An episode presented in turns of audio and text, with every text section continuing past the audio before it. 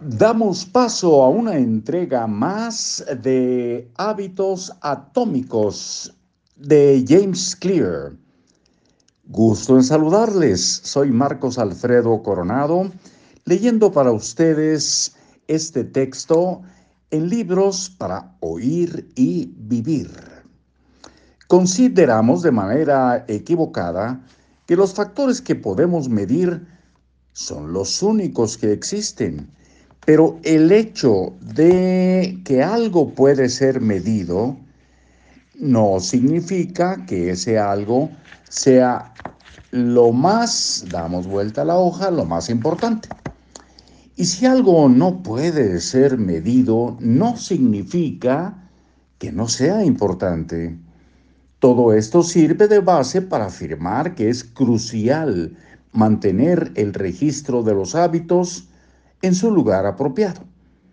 Puede resultar satisfactorio registrar un hábito y dar seguimiento a tu progreso, pero la medida no es lo único que cuenta. De hecho, hay muchas maneras de medir el progreso y en ocasiones ayuda a cambiar el enfoque y dirigirlo hacia algo completamente distinto.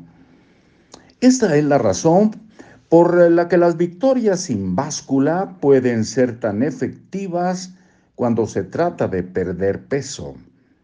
El número que aparece en la báscula puede ser terco, así que si te enfocas solamente en él, tu motivación flaqueará.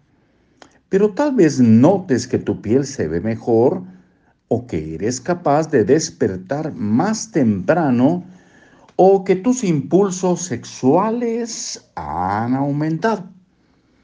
Estos últimos factores son maneras válidas de llevar un historial de tu progreso. Si no te estás sintiendo motivado por el número que aparece en la báscula, tal vez es hora de enfocarse en una medida distinta. Una que te dé más señales de progreso. Sin importar cómo midas tu avance, el registro historial de hábitos, el registro o historial de hábitos, te ofrece una manera simple de hacer que tus hábitos sean más satisfactorios. Cada medida te proporciona un pedazo de evidencia de que te estás moviendo en la dirección correcta así como un breve momento de placer inmediato gracias al buen trabajo que has realizado. Resumen del capítulo. Uno de los sentimientos más satisfactorios es el sentimiento de estar progresando. Un historial o registro de hábitos es una manera simple de medir si realizaste o no un hábito. ¿Cómo marcar con una X un espacio en el calendario? Es un ejemplo que nos da cómo marcar con una X un espacio en el calendario.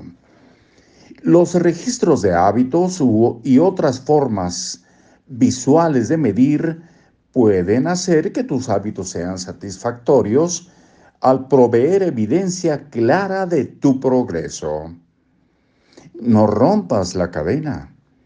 Trata de mantener tu hábito en una racha continua que no se detenga. Nunca dejes de hacer algo dos veces.